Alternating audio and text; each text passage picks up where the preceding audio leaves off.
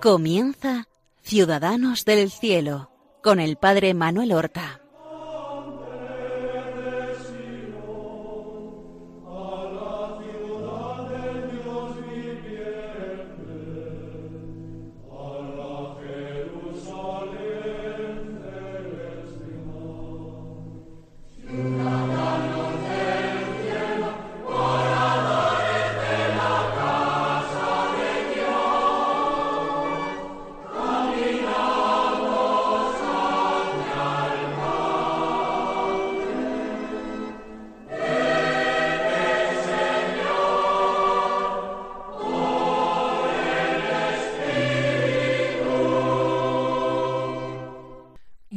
Buenos días, queridos oyentes del programa Ciudadanos del Cielo, que realizamos cada martes para recordar las figuras de nuestros hermanos los santos, para tomarlos como modelos, como ejemplos de vida, como imitadores perfectos de nuestro Señor Jesucristo.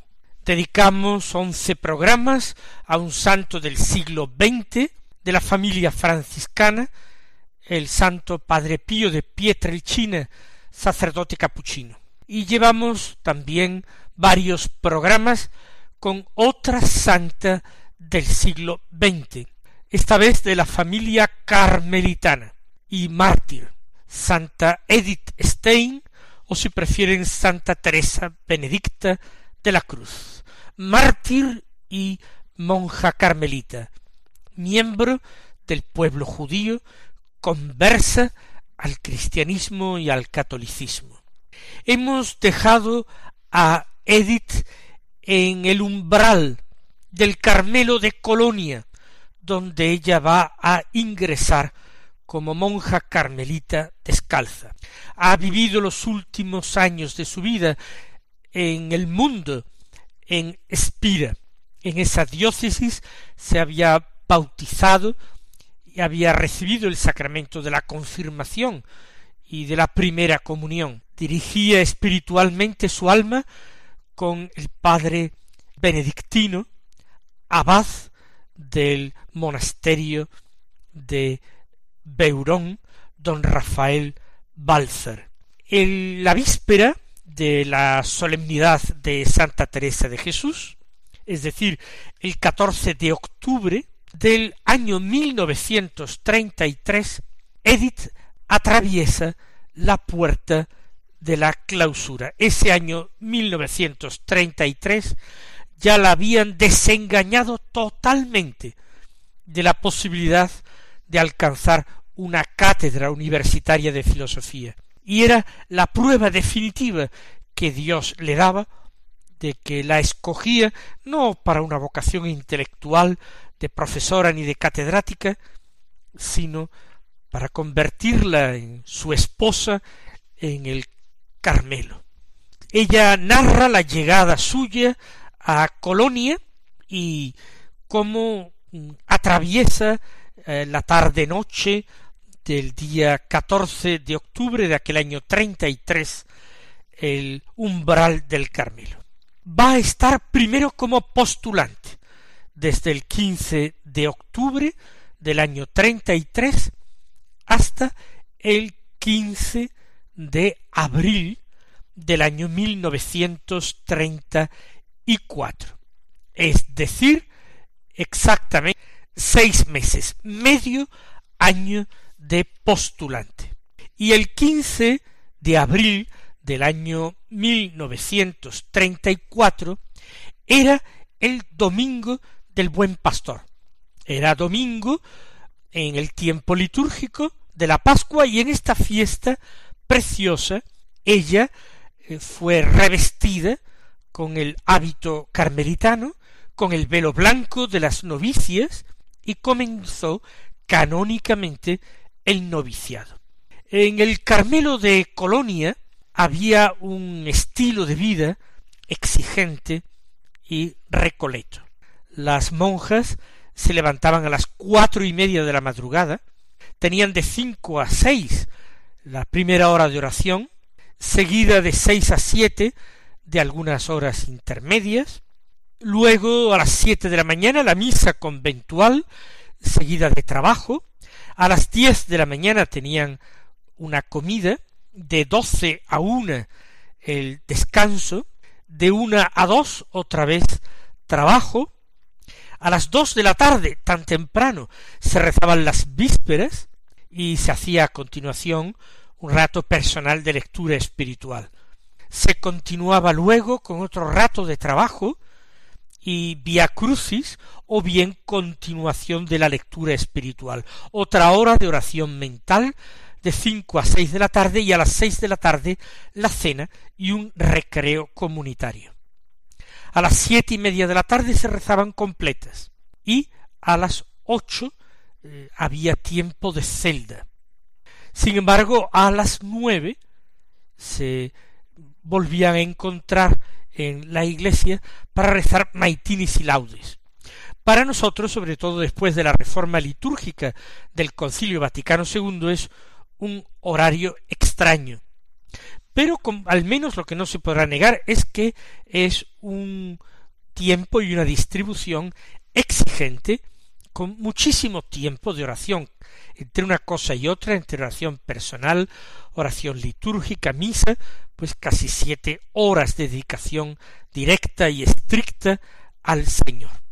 Cuando comienza eh, oficialmente el noviciado el 15 de abril, como hemos dicho, ella toma como nombre el de Teresa Benedicta. Fíjense que en su bautismo había tomado el nombre de Teresa Eduvigis, Eduvigis en honor de aquella amiga suya cristiana. Ahora, en el momento de la profesión, le dejan elegir nombre y mantiene su nombre cristiano, eh, su nombre judío era Edith, mantiene el nombre de Teresa, pero como segundo nombre toma el de Benedicta en honor de San Benito, en honor de ese influjo que ha tenido de los benedictinos de Beurón y concretamente de su abad, el padre Rafael Balzer. ¿Qué es, una vez lo que ella empiece el noviciado, cuál va a ser la dedicación de Edith Stein? Lo primero que hay que decir es que le permiten con autorización expresa del padre provincial, continuar sus trabajos de investigaciones filosóficas. Ella había traído al convento una obra prácticamente terminada que se llamaba Acto y Potencia.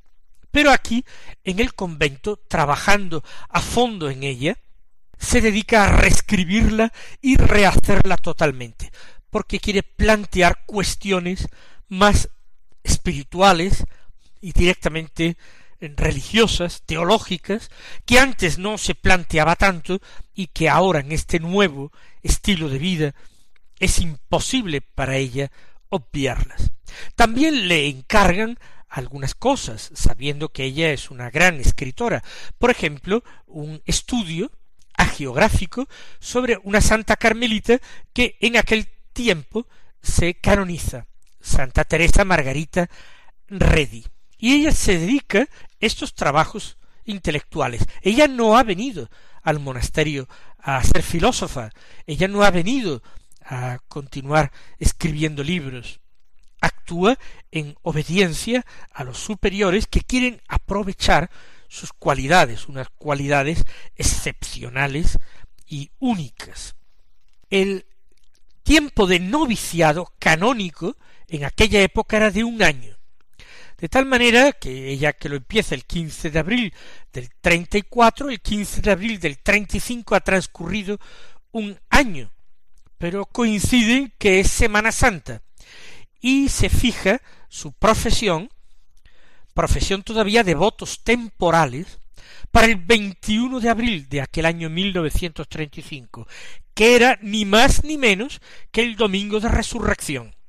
Ese día hace, como digo, la profesión de votos temporales y eh, comienza un periodo de tres años de votos temporales hasta que en 1938 emitirá su profesión perpetua. Ya a partir de 1937, terminado su libro y otros escritos, que le han pedido, como el de eh, aquella santa Teresa Margarita Reddy, ella puede eh, dedicarse a ejercitar otros oficios en el convento como las demás monjas.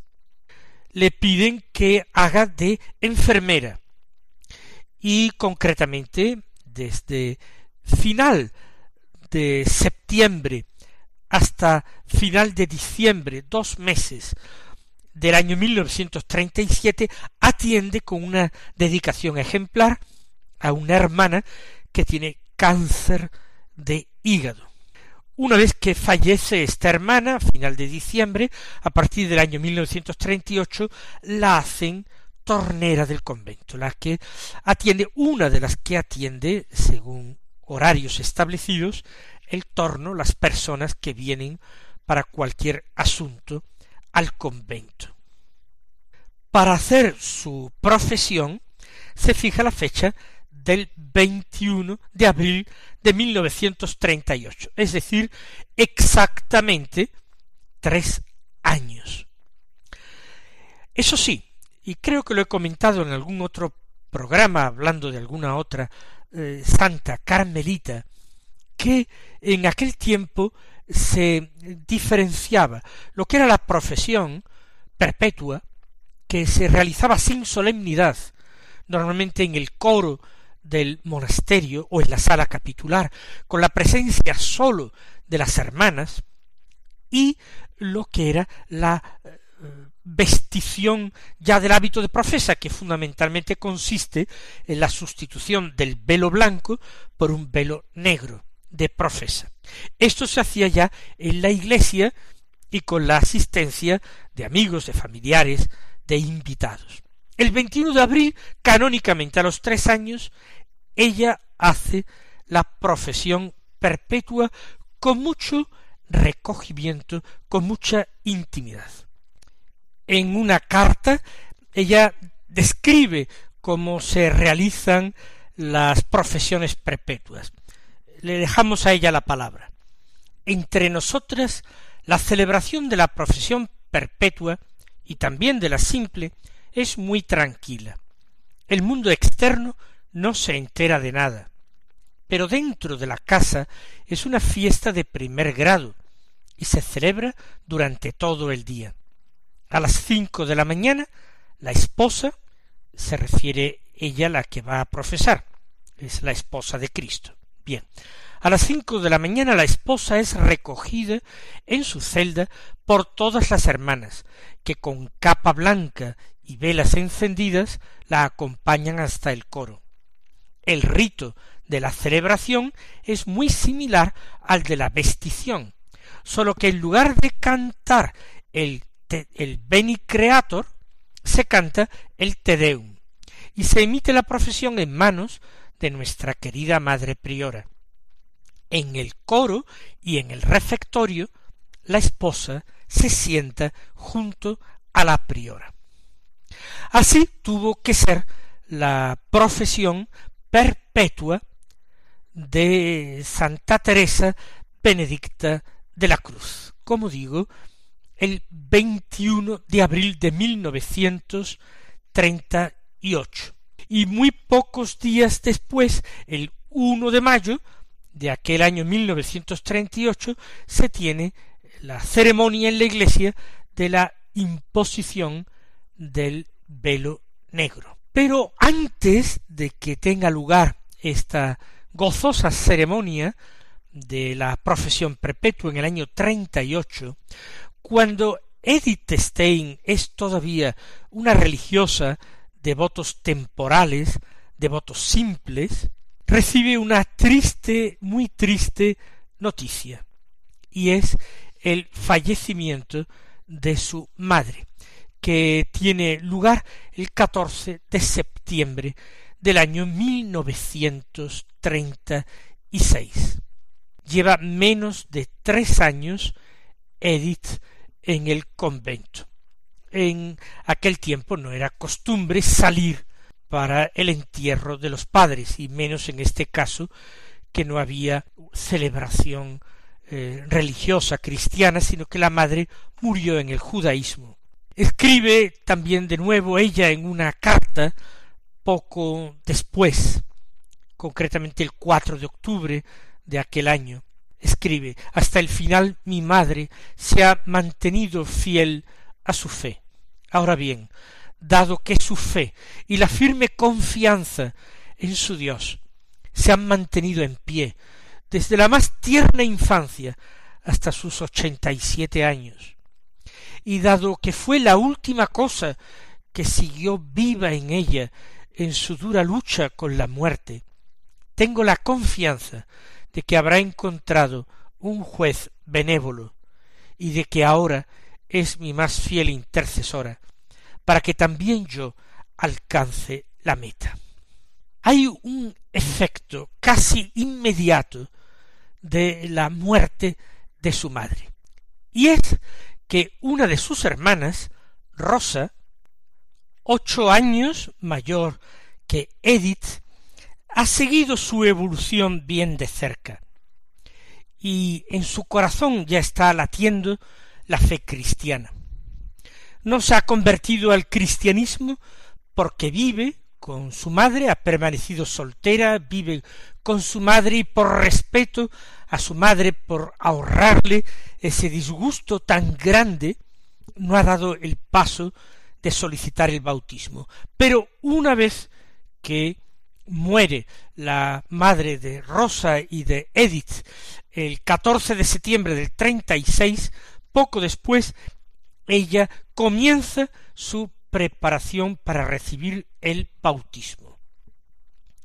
Y a finales del año 1937, casi un año después, el día de Nochebuena, el 24 de diciembre, recibe el bautismo. Se dio una circunstancia muy providencial, porque poco antes del bautismo de su hermana Rosa, en Espira, Edith se cayó por las escaleras en el convento y se rompió un brazo y una pierna, los izquierdos y tuvo que ser hospitalizada fuera del convento. Y estando ya fuera de la clausura por la hospitalización, pudo asistir al bautismo de su hermana, ya recuperada, antes de regresar a la clausura. En el momento de la muerte de su madre, Edith tenía cuarenta y cinco años y Rosa cincuenta y tres años. Cuando se bautizó contaba ya con cincuenta y cuatro años. Y le quedaban cinco años de vida en la tierra, porque a los cincuenta y nueve años, cuando Edith tenía cincuenta y uno y su hermana Rosa cincuenta y nueve, ambas, las dos, murieron en el campo de concentración de Auschwitz y murieron por su fe católica. Hubo un verdadero martirio. Ambas hermanas juntas hasta su muerte. Lo veremos porque resulta algo muy, muy hermoso.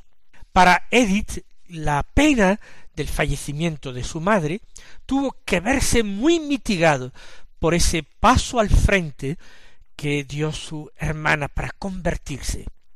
Así pues, Rosa Stein era ya cristiana católica desde diciembre de 1937 y cuando cuatro meses después, el 21 de abril del año 1938, Edith hace profesión perpetua, ella ya es, eh, como digo, eh, cristiana, y el 1 de mayo de 1938, en la celebración de la imposición del velo negro a Edith, ella puede gozosamente asistir. Más aún, Rosa Stein inmediatamente plantea la cuestión de que ella también quiere hacerse carmelita.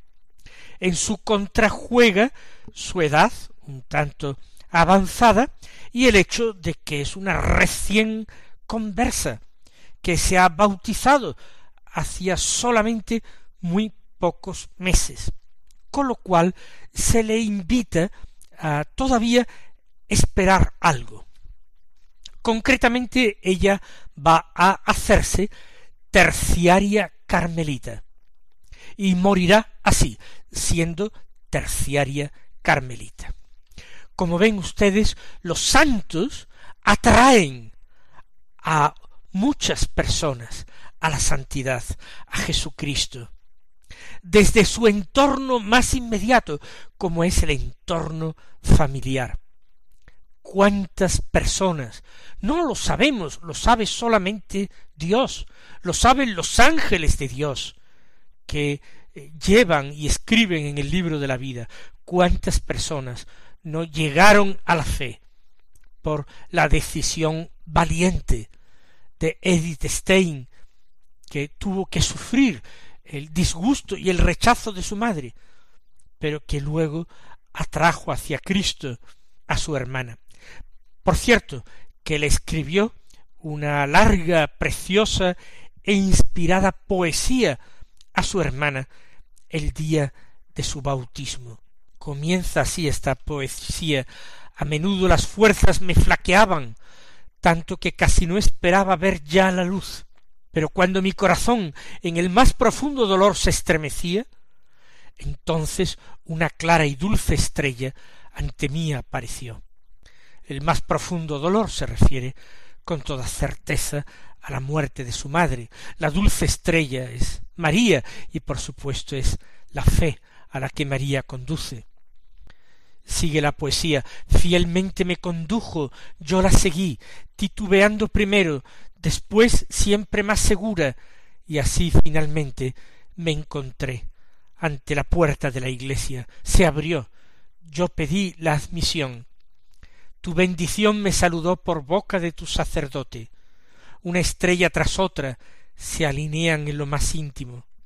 Rojas estrellas de sangre me señalan el camino hacia ti ellas te esperan en la noche santa.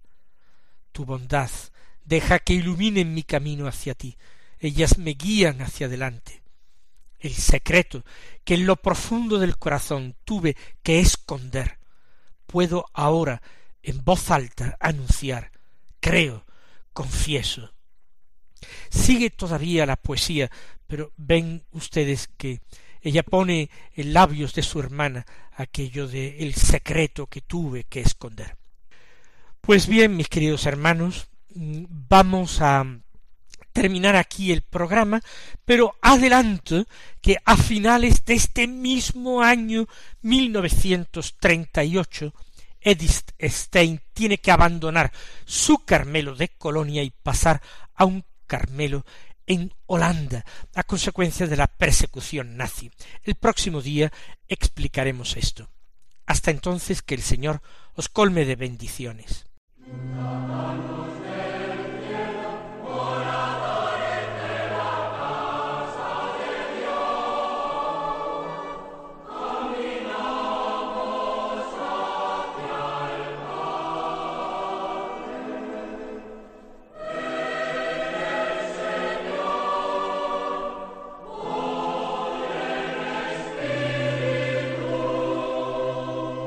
Han escuchado en Radio María Ciudadanos del Cielo con el Padre Manuel Horta.